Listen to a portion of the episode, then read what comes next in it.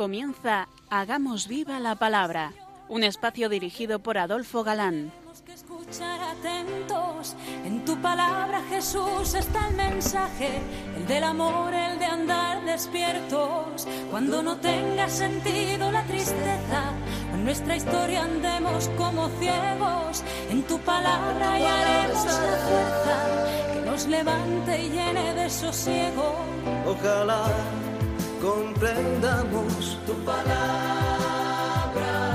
Ojalá practiquemos tu palabra. Ojalá nos envuelva tu palabra.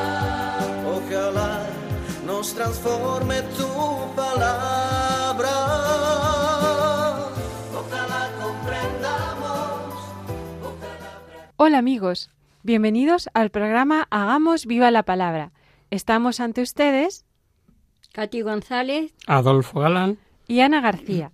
Y es para nosotros un placer estar ante estos micrófonos de nuevo para compartir este tiempo en vuestra compañía, intentando, como dice el título de nuestro programa, hacer vida la revelación contenida en la Biblia, hacer viva la palabra. Bienvenidos a este espacio, donde seguimos descubriendo doctrina utilísima y actual a través de las cartas de San Pablo. Aquí estamos de nuevo, dispuestos a seguir buceando en ese tesoro teológico que son las cartas de Pablo. Y dejábamos hace 15 días una pregunta en el aire. Después de empezar a ver el tema del cuerpo místico y ante las necesidades del prójimo, ¿obramos como miembros del mismo cuerpo? Ahí quedaba, ¿verdad? Y por aquí vamos a seguir. San Pablo después pone de relieve la unidad dentro de la variedad de miembros y la necesidad de esa variedad dentro del bien del único cuerpo. y no puede el ojo decir a la mano, no te necesito, ni la cabeza a los pies, no os necesito. Más bien los miembros del cuerpo que tenemos por más débiles son indispensables, y a los que nos parecen los más viles del cuerpo los rodeamos de mayor honor. Así a nuestras partes deshonestas las vestimos con mayor honestidad. Pues nuestras partes honestas no lo necesitan.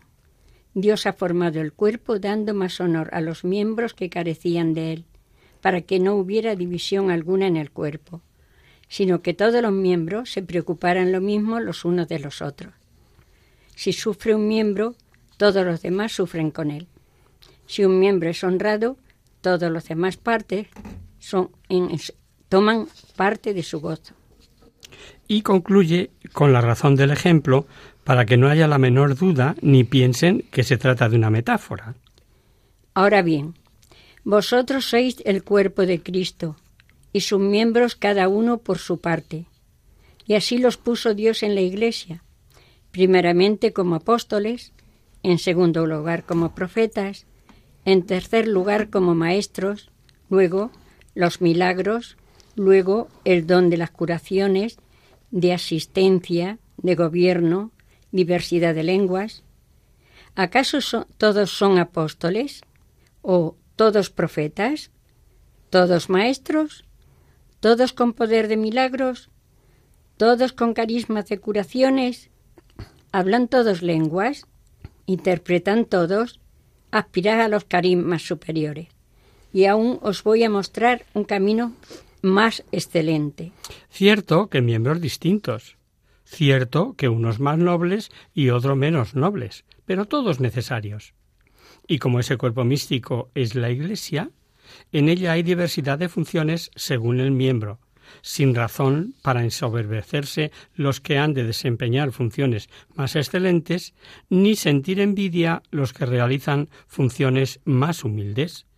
El versículo 26 es, es como un fogonazo que quema. Vamos a volver a leerlo. Si sufre un miembro, todos los demás sufren con él. Si un miembro es honrado, todos los demás toman parte en su gozo. O sea, que si yo hago el bien, sea a quien sea, toda la Iglesia se beneficia. Pero si yo peco, hago daño a toda la Iglesia. Y vuelve, como hemos escuchado, a dar lista de diversos carismas, ya que se vio en los versículos 8 al 10, añadiendo el de apóstoles. sin que se refiriese exclusivamente al colegio de los doce, sino a los evangelizadores en general. Pero ahora nos dice algo impresionante. Acaba el pasaje diciendo que quiere mostrarnos un camino mejor. Mejor que poder hacer milagros, mejor que el tener el don de curar enfermedades, o mejor mm, que merecer el título de apóstol. ¿Qué camino es ese? No es extraño, como veréis, que los exegetas digan que nos encontramos en una de las páginas más bellas de toda la Sagrada Escritura. Aparte de la belleza literaria, es un himno al amor que está por encima de todo. Pablo enseña que no se mide la santidad por manifestaciones extraordinarias. Si os parece, vamos a pasar ya a esa joya del capítulo 13 de la primera carta a los Corintios. Es el himno al amor. Y vamos a leer solo los tres primeros versículos. Pero antes una aclaración. Al calificar de himno a la caridad o al amor, que es lo mismo, unos traducen por caridad, a otros por amor, da igual. Hay que tener en cuenta que la caridad, bajo su aspecto de amor al prójimo, tiene su raíz en el amor a Dios. Sin ese amor a Dios no es posible el verdadero amor al prójimo. No es posible en la medida que pide Dios. Amar a Dios y al prójimo son dos manifestaciones de la misma caridad. Aunque hablara las lenguas de los hombres y de los ángeles, si no tengo caridad, soy como bronce que suena o címbalo que resuena. Aunque tuviera el don de profecía y conociera todos los misterios y toda la ciencia, aunque tuviera plenitud de fe, como para trasladar montañas, si no tengo caridad, nada soy. Aunque repartiera todos mis bienes y entregara mi cuerpo a las llamas, si no tengo caridad, nada me aprovecha. Y tomando estos tres primeros versículos, vamos a hacer como un test. Veamos. Hablar lenguas de ángeles, vale. ¿Eres un gran profeta? Vale. ¿Eres por tu fe capaz de trasladar montañas? Vale también. ¿Eres capaz de entregar tus bienes a los pobres? Vale. Pero si teniendo todo eso no tienes amor, no vale. No vale nada. No dice si poco o menos que poco. No, no, no, no. No vale nada. Claro que se refiere a ser profeta, trasladar montes o entregar todo a los pobres si se hace sin amor. No dice que tan valiosos dones no sean preciosos y apreciados, sino si se hace sin amor. Porque San Pablo pone los casos como hipótesis de posibles, para que mejor entendamos el valor del amor, el valor de la caridad. Entonces el problema es sencillo de saber lo que hacemos, ¿lo hacemos con amor? Pues para que no tengamos dudas, nos dice las cualidades del amor. Así podemos comparar y saber si lo hacemos o no, o si lo hacemos por amor o sin ese amor. Vamos a seguir leyendo otros cuatro versículos, nada más, y comparándolo con nuestras acciones, puede que a no pocos nos parezca que cualquier parecido con nuestra realidad. La caridad es paciente, es servicial. La caridad no es envidiosa, no es jactanciosa, no se engríe, es decorosa, no busca su interés, no se irrita, no toma en cuenta el mal, no se alegra de la injusticia, se alegra con la verdad. Todo lo excusa, todo lo cree, todo lo espera, todo lo tolera. Un poquito de análisis. El amor es paciente, o sea, sabe soportar injusticias y males. Se levanta por encima de los brotes de ira y desesperación, y espera de Dios la defensa. Es bondadoso, suave, bueno, tratable, ni soberbio ni vadidoso, porque dice no ser ni jactancioso, ni engreído, no busca lo suyo, o sea, cede, o sea, es desinteresado, hay herencias y riñas entre hermanos. No toma cuenta el mal, dice. Entonces, fuera venganzas, eliminadas de raíz. Y el versículo 7, el último que hemos leído, no puede decir más en menos palabras. Os lo recuerdo. Todo lo excusa, todo lo cree, todo lo espera, todo lo tolera. También los errores, también las flaquezas del prójimo. Excusar, esperar, tolerar, creer, todos son aspectos del amor y que revelan los quilates que cada cual alcanza en este baremo del amor. A veces ni el beneficio de la duda concedemos al que no piensa como nosotros. Los últimos versículos que leeremos de este capítulo nos revelan que en esta vida nuestros conocimientos de Dios y sus perfecciones son muy pobres y pocos. De ahí de los ejemplos vamos a ver ahora como niños en un espejo, pero en la otra vida veremos a Dios en su misma esencia. La caridad no acaba nunca. Desaparecerán las profecías, cesarán las lenguas, desaparecerá la ciencia, porque parcial es nuestra ciencia y parcial nuestra profecía. Cuando vendrá lo perfecto, desaparecerá lo parcial. Cuando yo era niño, hablaba como niño, pensaba como niño, razonaba como niño. Al hacerme hombre, dejé todas las cosas de niño. Ahora vemos en un espejo, en enigma. Entonces veremos cara a cara. Ahora conozco de un modo parcial, pero entonces conoceré como soy conocido. Ahora subsisten la fe, la esperanza y la caridad.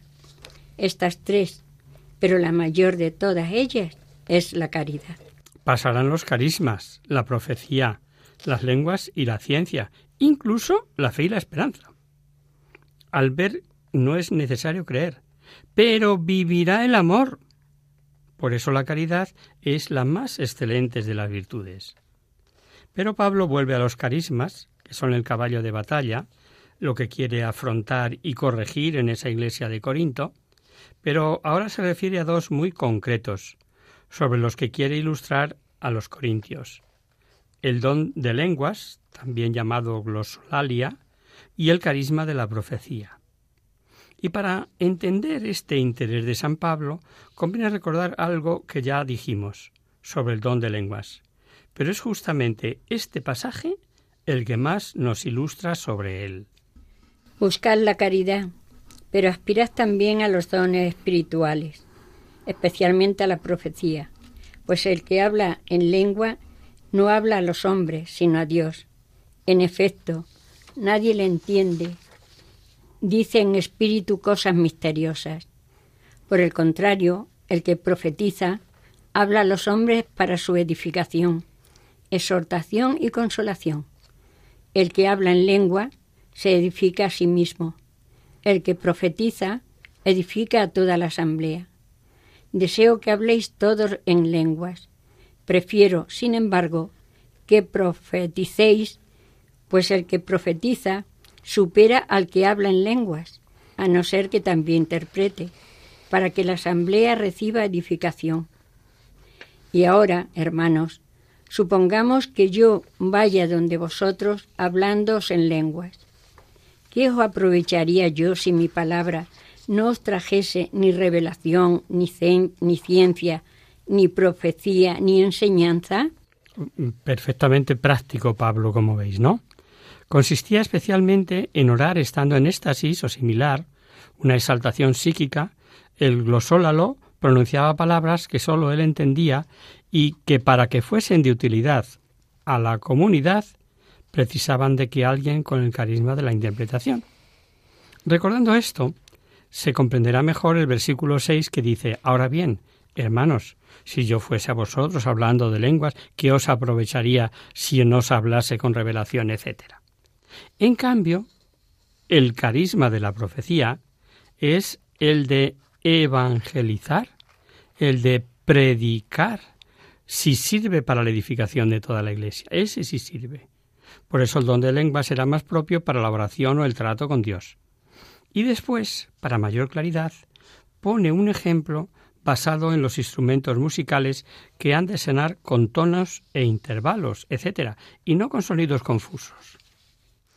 Así sucede con los instrumentos de música inanimados, tales como la flauta o la cítara. Si no dan distintos los sonidos, ¿cómo se conocerá lo que toca la flauta o la cítara? Y si la trompeta no da sino un sonido confuso, ¿quién se preparará para la batalla? Así también vosotros, si al hablar no pronunciáis palabras inteligibles, ¿cómo se entenderá lo que decís? Es como si hablarais al viento. Hay en el mundo no sé cuántas variedades de lenguas, y nada hay sin lengua. Mas si yo desconozco el valor del lenguaje, seré un bárbaro para el que me habla, y el que me habla, un bárbaro para mí.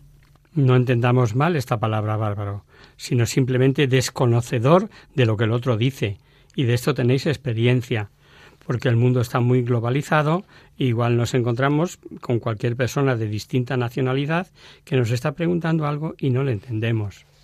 Está muy claro el ejemplo. Supongo que tendréis la experiencia como yo de intentar comunicaros con alguien que no habla tu idioma. Pues el entendimiento es prácticamente imposible. Él no te entiende y tú tampoco a él. El siguiente versículo sí que nos resulta útil. Leamos. Así pues, ya que aspiráis a los dones espirituales, procurad abundar en ellos para la edificación de la asamblea. Así es. Y lo importante es que aprovechemos los dones, los carismas, las gracias que nos dé el Espíritu Santo, siempre para edificación de la Iglesia. Y veréis por el final de estos razonamientos que todo apunta a lo mismo, y en esa línea va el resto del pasaje.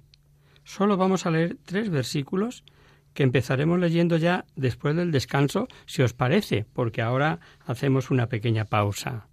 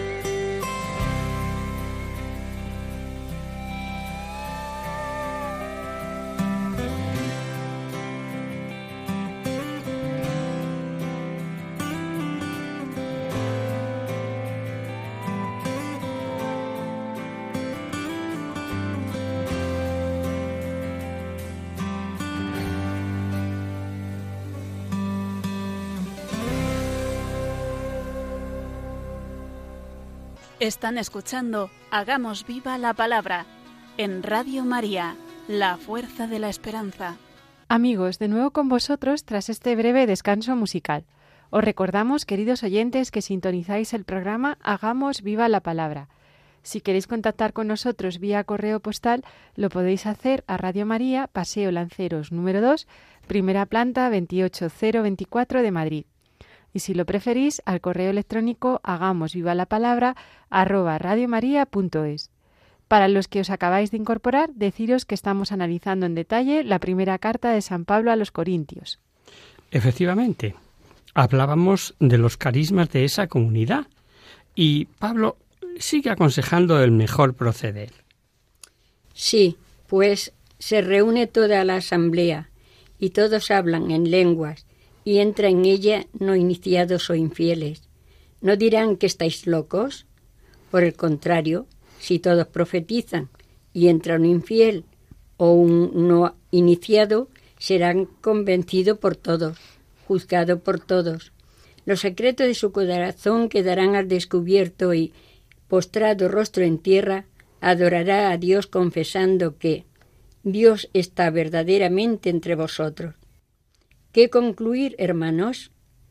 Cuando reunís, cada cual puede tener un salmo, una instrucción, una revelación, un discurso en lengua, una interpretación, pero que todo sea para la edificación. Pero que todo sea para la edificación.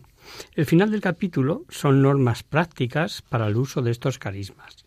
Si no hay intérprete, que calle el que tenga el don de lenguas, en caso de los que haya que hablen por turno, igualmente a los profetas, que no se interrumpan. Y como profetizar es predicar, es evangelizar, dice el versículo 31 porque uno a uno podéis profetizar todos. Esto es, y vienen a continuación unos versículos a los que en la última emisión hicimos referencia y quedaron explicados acerca del tan traído y llevado machismo de Pablo, y sobre lo que ya se dijo queda avalado ahora mismo por el, por el texto en sí. Pues Dios no es un Dios de confusión, sino de paz. Como en toda la iglesia de los santos, las mujeres cállense en las asambleas, que no le está permitido tomar la palabra antes bien. Estén sumisas como también la ley lo dice. Sigamos. Eh, primero, una de las modas o costumbres en la comunidad de los corintios era el abuso de intervenciones, por lo que se ve de todos, porque antes ha dicho que no se quiten la palabra, que por turno pueden hablar todos, pero especialmente de las mujeres. Pablo, ya lo dijimos, quiere que todas las iglesias se guarde la misma compostura. Por eso empieza diciendo, como en todas las iglesias de los santos, las mujeres callen. Segundo, hay que tener en cuenta lo que vimos en el capítulo 11, el versículo 5, para saber a lo que se refiere Pablo. Toda mujer que ora o profetiza con la cabeza descubierta afrenta a su cabeza. Creo que lo explicamos todo esto, ¿verdad? Eh, por tanto, no es que haga exclusión, pueden profetizar todos, sin exclusión ni matización, siempre que sea, como dice, para edificación de la Iglesia de la Asamblea. No se cansa de decirlo. Entonces, hemos de concluir, como apuntan no pocos exegetas, que más bien se refiere a funciones encomendadas a los hombres en exclusiva, y aquí en Corinto, según parece, había mujeres que hacían o pretendían hacer esas funciones. El padre García Figar, reconociendo que el Espíritu Santo no restringe el don de la profecía solo a los hombres, pues como bien dice el Espíritu Santo, inspira a quien quiere, lo que el apóstol prohíbe, dice este dominico, es que haga la mujer manifestaciones públicas de sus revelaciones lo que sí puede y debe hacer en privado, que en última instancia es norma que sigue valiendo para hoy. Y para que veáis que también los santos son humanos, ahí va una consideración de San Juan Crisóstomo. Los discursos de las mujeres son verdaderas revoluciones. Seguro que no lo dijo por negarles el profetizar, sino que seguramente tuvo que soportar más de una experiencia desagradable. En este sentido, es facilísimo. Lo que está prohibido o lo que no debe ser es pasarse. Pese a todo lo dicho, no podemos negar que San Pablo es judío, y judío de pura cepa, y judío de aquel marco histórico, y judío amante y dominador de los textos del Antiguo Testamento. Y en aquel entonces la sujeción de la mujer al marido era algo usual y corriente, que hoy no podemos concebir en nuestra cultura. Basta darse un paseo por otros países, desgraciadamente demasiado presentes en nuestros noticiarios, para entenderlos. Ya sabéis a lo que me refiero. Ojo, marco histórico. Si no nos metemos en él, hay muchas cosas difíciles de entender. Y acaba el capítulo con esta consideración que lo resume todo. Por tanto, hermanos, aspirad al don de la profecía y no estorbéis que se hable en lenguas, pero hágase todo con decoro y orden. Blanco y en botella. El capítulo que vamos a ver a continuación, que es ya el 15, es clave en la predicación de San Pablo. Clave, fijaros. Hay quien titula este capítulo como el de la resurrección de los muertos. Ya no es cuestión de normas o conductas y poner los puntos sobre las sillas como hasta ahora, sino de doctrina de suma, suma importancia. Sabemos que los saduceos negaban la resurrección de los muertos, y es extraño que entre los corintios, al menos entre algunos, lo pusieran en tela de juicio. Pero para que Pablo salga al paso de esta trascendente verdad, es que algo habría. Sin duda, les quedaba esa influencia del mundo helenístico, del mundo griego. Los platónicos, epicúreos y otros que incluso aceptaban la inmortalidad del alma daban por absurdo la resurrección de los cuerpos. El eje de la predicación de Pablo sabemos que es la cruz, el Evangelio, que es fuerza de Dios para la salvación, como él dice, ¿no? La muerte, sepultura y resurrección de Cristo ha de ser el centro de la fe y de la esperanza. Por eso ahora insiste en un aspecto esencial, la resurrección de los muertos, y que está garantizada por la resurrección de Jesucristo, lo que era para todos los primeros cristianos algo que no admitía duda. El ser humano resucita y resucita todo entero. Resucita entero, aunque el cuerpo se deshaga con la muerte y siga viviendo el alma. Empieza haciendo un breve recordatorio de su predicación, de su historia, de su correspondencia a la gracia. Vamos a leerlo despacito, procurad seguirlos. Os recuerdo, hermanos, el Evangelio que os prediqué, que habéis recibido y en el cual permanecéis firmes, por el cual también sois salvados, si lo guardáis tal como os lo prediqué. Si no, ¿habríais creído en vano? Porque os transmití en primer lugar lo que a mi vez recibí, que Cristo murió por nuestros pecados, según las Escrituras, que fue sepultado y que resucitó al tercer día, según las Escrituras. Y aporta pruebas de la resurrección, testimonios, sigue diciendo. Que se apareció a Cefas y luego a los doce. Después se apareció a más de quinientos hermanos a la vez, de los cuales todavía la mayor parte viven y otros murieron. Luego se apareció a Santiago, más tarde a todos los apóstoles, y en el último término se me apareció también a mí como a un abortivo, pues yo soy el último de los apóstoles, indigno del nombre de apóstol, por haber perseguido a la Iglesia de Dios. Mas por la gracia de Dios soy lo que soy, y la gracia de Dios no ha sido estéril en mí. Antes bien, He trabajado más que todos ellos, pero no yo, sino la gracia de Dios que está conmigo. Pues bien, tanto ellos como yo, esto es lo que predicamos, esto es lo que habéis creído. San Pablo, en otras ocasiones, predicó la resurrección de justos y de pecadores. Recordemos, por ejemplo, lo que dijo ante el procurador Félix. Habrá una resurrección tanto de justos como de pecadores, que viene en el libro de los Hechos.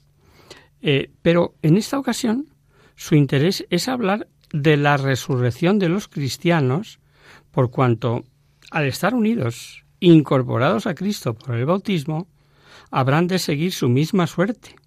y nadie, nadie dudaba de la resurrección de Cristo. Y les dice que de esto ya les había hablado y que a su vez también él lo había recibido.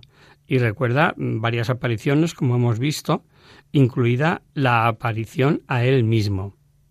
Muy interesante es saber que habla a quienes, por lo menos algunos, fueron testigos oculares entre esos 500 que él cita. Por este pasaje, por aclarar lo que nos espera a los cristianos, que resucitaremos como Cristo, deja caer una andanada de doctrina acerca de la resurrección que es digna de estudio y que sólo por ella, sólo por esta parte, por esta parte de este capítulo 15, merecería la, la, la pena estudiar en exclusiva esta carta. Leamos. Ahora bien, si se predica que Cristo ha resucitado de entre los muertos, ¿cómo andan diciendo algunos entre vosotros que no hay resurrección de los muertos? Si no hay resurrección de los muertos, tampoco Cristo resucitó. Y si no resucitó Cristo, vacía es nuestra predicación, vacía también nuestra fe. Y somos convictos de falsos testigos de Dios porque hemos atestiguado contra Dios que resucitó a Cristo, a quien no resucitó, si es que los muertos no resucitan. Porque si los muertos no resucitan, tampoco Cristo resucitó. Y si Cristo no resucitó, vuestra fe es vana, está todavía en vuestros pecados. Por tanto, también los que durmieron en Cristo perecieron. Si solamente para esta vida tenemos puesta nuestra esperanza en Cristo, somos los más dignos de compasión de todos los hombres. Su predicación es igual a la de todos los demás apóstoles, pero Pablo lo razona de tal forma que dice Ricciotti comentando este capítulo. Parece la sorpresa de un médico al que se viene con la noticia de que ha nacido solamente la cabeza de un niño, viva y vital, pero sin otros miembros. Cual médico del cuerpo místico de Cristo, Pablo expresa su maravilla a los cristianos de Corinto, el cual, aunque afirmando que la cabeza de aquel cuerpo resucitado, viene todavía a contarle que los otros miembros no resucitarán. Por lo tanto, sabida la resurrección de Cristo, no se puede poner en duda la de todos los cristianos. Sí, querido oyente, tú y yo también. Claro que sería vana nuestra fe si Cristo no hubiese resucitado, pues negar esa verdad supondría negar su poder de salvarnos y librarnos de los pecados. A Jesús le pidieron una señal para creerle, y recordaréis que dijo Destruid este templo y en tres días lo edificaré. Y el Evangelio aclara que se refería al templo de su cuerpo. Por eso los judíos fueron a Pilato después de muerto Jesús, porque entendían perfectamente lo que quiso decir. Y toda fe, toda nuestra fe, está cimentada ahí, queridos amigos. Vamos a seguir leyendo. Pero no. Cristo resucitó de entre los muertos como primicia de los que durmieron. Porque, habiendo venido por un hombre la muerte, también por un hombre viene la resurrección de los muertos. Pues del mismo modo que Adán muere todos, así también todos revivirán en Cristo, pero cada cual en su rango. Cristo como primicias, luego los de Cristo en su venida, luego el fin, cuando entregue a Dios Padre el reino, después de haber destruido todo principado, dominación y potestad, porque debe el reinar, hasta que ponga a todos a sus enemigos bajo sus pies. El último enemigo en ser destruido será la muerte. Cuando hayan sido sometidas a él todas las cosas, entonces también él, el Hijo, se someterá a aquel que ha sometido a él todas las cosas, para que Dios sea todo en todo. San Pablo lanza, como veis, un no rotundo, animado, animando a no preocuparse porque Cristo, si Cristo ha resucitado, es garantía de que todos resucitaremos. Y explica esa conexión íntima entre la resurrección de Cristo y la nuestra. Es todo un triunfo no quedar solo en su condición gloriosa. Queda más acentuada la conexión nuestra con Cristo bajo la imagen de estos versículos, donde pone el paralelismo antitético de la obra de Adán y la obra de Cristo. Habiendo venido por un hombre la muerte, también por un hombre viene la resurrección. Todos mueren, porque todos están unidos a Adán, ley que se va cumpliendo sucesivamente. Igualmente, todo cristiano resucitará, porque de hecho está en Cristo. Por cierto, que este texto tritura la idea del famoso poligenismo, que no es momento de verlo ahora. Cristo como primicia, luego todo el cuerpo, y así Cristo victorioso entrega el triunfo al Padre, y finalmente será vencida la muerte. El versículo 28, el último que hemos leído, merece ser explicado. Entonces también el Hijo se someterá a aquel que ha sometido a él todas las cosas, para que Dios sea todo en todo. Esto supone que acabada la misión mesiánica, el Hijo de Dios, en cuanto Mesías, pues la segunda persona de la Santinidad se encarnó, es Dios, como cumplidor del plan salvífico, queda, por decirlo de alguna forma, sometido todo con dicho al plan del Padre, ya que si cumplió la voluntad del Padre, sometido quedó. Pero ¿no cabe la posibilidad de que también San Pablo se esté refiriendo al cuerpo místico? ¿El Cristo formado por todos los miembros? ¿Los que quedan sometidos los padres? Ahí os dejo eso para pensar, queridos oyentes. Y en este punto lo retomaremos el próximo día. Hoy el tiempo se nos ha ido.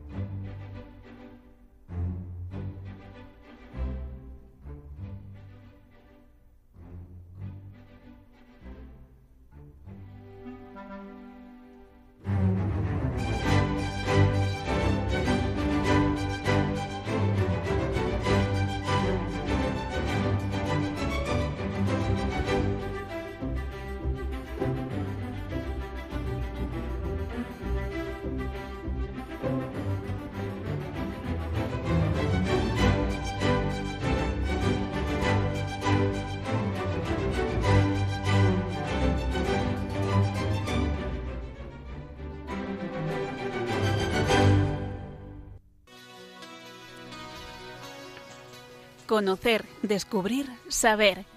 En Hagamos Viva la Palabra. Comenzamos nuestro espacio de conocer, descubrir saber. Hoy hemos recibido un correo de una oyente de Barcelona y dice lo siguiente. Hola amigos, me llamo Marta y hace un tiempo llegó a mis manos un testimonio que me parece interesante y si os parece oportuno podíais emitir en la radio. No pertenezco a ninguna asociación antiabortista ni nada por el estilo. Vivo como una chica de tantas en Barcelona. Cojo Radio María y de vez en cuando hay algún programa que me engancha, como es este vuestro. Me parece que es muy abierto y sobre todo muy claro en cuanto a entender las cosas del cristianismo con la Biblia.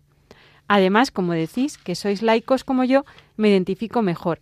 No es que tenga nada contra los curas ni nada, Ayer, hablando con una compañera de la universidad, salió a relucir un tema, el tema del aborto, a propósito de la, abolición de la ley abortista de Estados Unidos.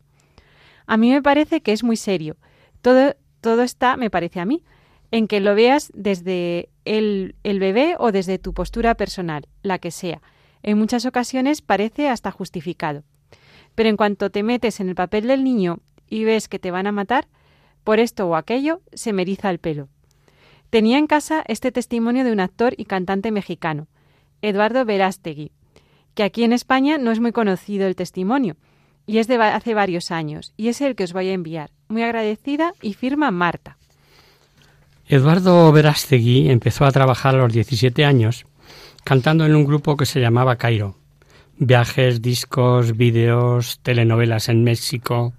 La fama fue subiendo y fueron cumpliéndose sus sueños. Y ya sin el grupo siguió cantando él como solista.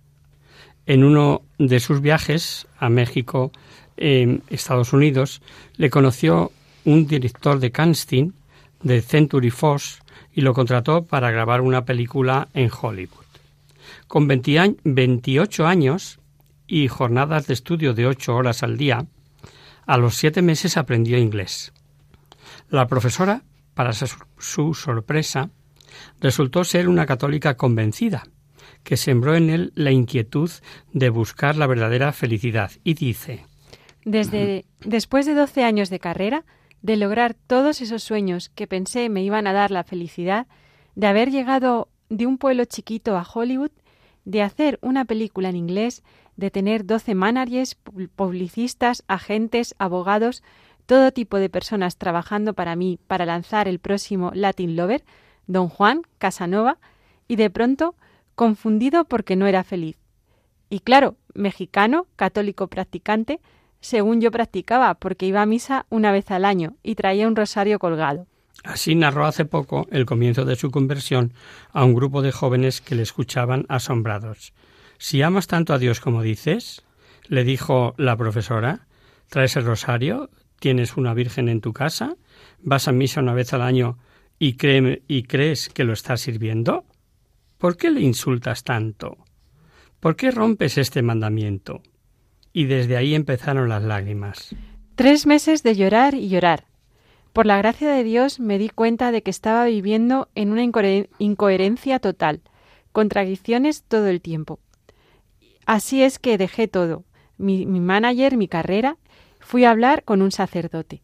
Fue tan fuerte la acción de la gracia de Dios que estuvo a punto de meterse en un seminario, pero el consejo del sacerdote le impulsó a otra misión, fundar una productora de cine. Allí donde está la oscuridad, ahí es donde debes estar, porque si Dios cerró los ojos, ahí necesitamos ver ser una luz en la oscuridad. E, eso le subrayó el padre, ¿no? Y para colmo le dio un libro que le cambió la vida, Roma Dulce Hogar. Cuando cerré ese libro, hace tres años, empecé a, asistir a misa todos los días. Ese libro me ayudó mucho a discernir, o es realmente Dios o no lo es. Y si sí es, que me quedó bien claro por la gracia de Dios que estaba en esa, en ese, actuando en ese momento, quiero estar ahí en ese momento todos los días el resto de mi vida. Fui a un retiro de una semana y de ahí fue a donde salió la idea de montar la, productor, la productora Metanoia Films, porque la palabra metanoia conversión en griego. Y eso es lo que yo estaba pasando. Y sigue contando. Dejar todo lo que en un momento pensé que iba a ser felicidad para seguir a Dios y entregar mi vida completa a Dios, que yo creí que iba a ser en el seminario, como monje de clausura o algo así, y Dios me la puso de manera diferente. Pero no paró todo ahí. Con la productora lista, contratos jugosos rechazados, dispuesto a promocionar los valores, se empezaron a sentir las pruebas por falta de dinero. El Señor lleva a los hombres a las aguas profundas, pero no para ahogarlos, sino para limpiarlos. Pero el pobre Eduardo se nos estaba ahogando. Y en noviembre de 2004, invitado por el amigo sacerdote, fue a, Roma. Saludó a Juan Pablo II y le presentó Metanoia Films. Una, una semana después conoció a Sin, un católico que le compró parte de la compañía y le dio dinero para hacer la película. Justamente una semana después de haber conocido al Santo Padre. Para nosotros fue un milagro clarísimo. Como la temática lo exigía, antes de iniciar el rodaje, decidió ir a una clínica de abortos para hablar con alguna chica. Cuando llegué, empecé a ver estas chavalillas entrando, niñas de 15 a 23 años, en su mayoría latinas. No pude ni hablar. Obviamente ni decirles, fíjate que estoy haciendo una película, me gustaría saber el dolor que traes para... No pude. Se me cerraron los labios y lo único que hice fue observar a la gente que estaba afuera tratando de convencerlas con sus panfletos, con todo lo que les estaban diciendo. Al final terminó hablando con una joven que le había reconocido. Se la llevó a otro sitio y estuvieron hablando largo y tendido. Le enseñó un vídeo pro vida le regaló cosas, le habló de la belleza de ser portadora de una vida. Al final la joven se subió al coche con su marido y no abortó. Tras filmar la película, el esposo de la chica le llama y le pregunta si puede llamar al niño Eduardo, como él. Verástegui acepta complacido y no solo eso, fue al hospital, llevó sacerdote y bautizaron al niño. Una de las excusas, sigue diciendo Eduardo, que tenían para abortar era que la niña anterior había salido con los ojitos un poco malos. El segundo hijo le salió con una burbuja en la cabeza y pensaron que el tercero también les iba a salir así y nada. Gracias a Dios el tercero fue el que salió físicamente sano. Me quedó muy claro que fue la gracia de Dios y que aún no lo utiliza simplemente como un instrumento, pero ha sido la cosa más bella que he hecho en toda mi vida. La idea de esta película es salvar muchas vidas, que cualquier chica embarazada que quiera abortar y vea la cinta quede tocada en su corazón y cambie su decisión. La historia de Eduardo Verástegui es una de esas conversiones que reclamen examen de conciencia y exigen revisión de la propia vida. Si él pudo, ¿por qué no yo? se preguntarán muchos. La respuesta estará no en el fácil responder. Claro, él es famoso y yo no. No, no, la respuesta no estará ahí, sino en la actitud de correspondencia a la gracia que da Dios. El amor de Dios, que es el mismo para todos. Cada uno actúa desde el puesto que le toca.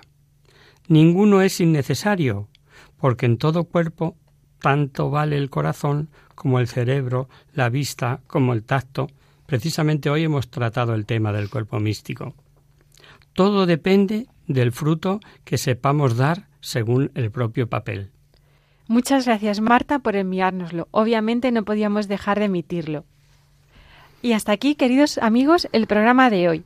Os dejamos con nuestra sintonía y os recordamos que si queréis dirigiros al programa para cualquier duda, aclaración o sugerencia, participando en el espacio de conocer, descubrir, saber, estamos a vuestra total disposición y encantados de atenderos en la siguiente dirección.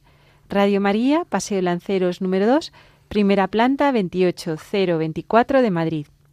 O bien, si lo preferís, al correo electrónico hagamos viva la palabra arroba. Os hemos acompañado en esta emisión Adolfo Galán, Katy González y Ana García. El próximo miércoles, como sabéis, está el programa del Padre Rubén Inocencio, que alterna con nosotros, quien guarda mi palabra. Por tanto, nosotros nos encontraremos de nuevo dentro de 15 días, si Dios quiere. Con un programa en el que Pablo plantea el problema de la resurrección de los cuerpos. Es una incógnita, pero sabemos que será glorioso e incorruptible y empezaremos a ver la segunda carta a los Corintios saliendo al paso de nuevos problemas. Hasta dentro de 15 días, amigos. Hasta el próximo día, queridos oyentes. Nos vemos en la próxima emisión.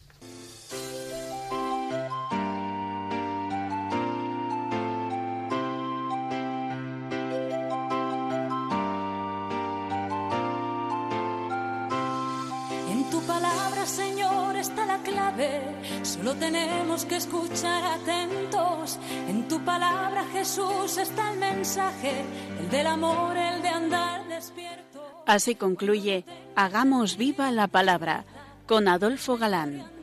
como ciegos, en tu palabra y haremos la fuerza que nos levante y llene de sosiego. Ojalá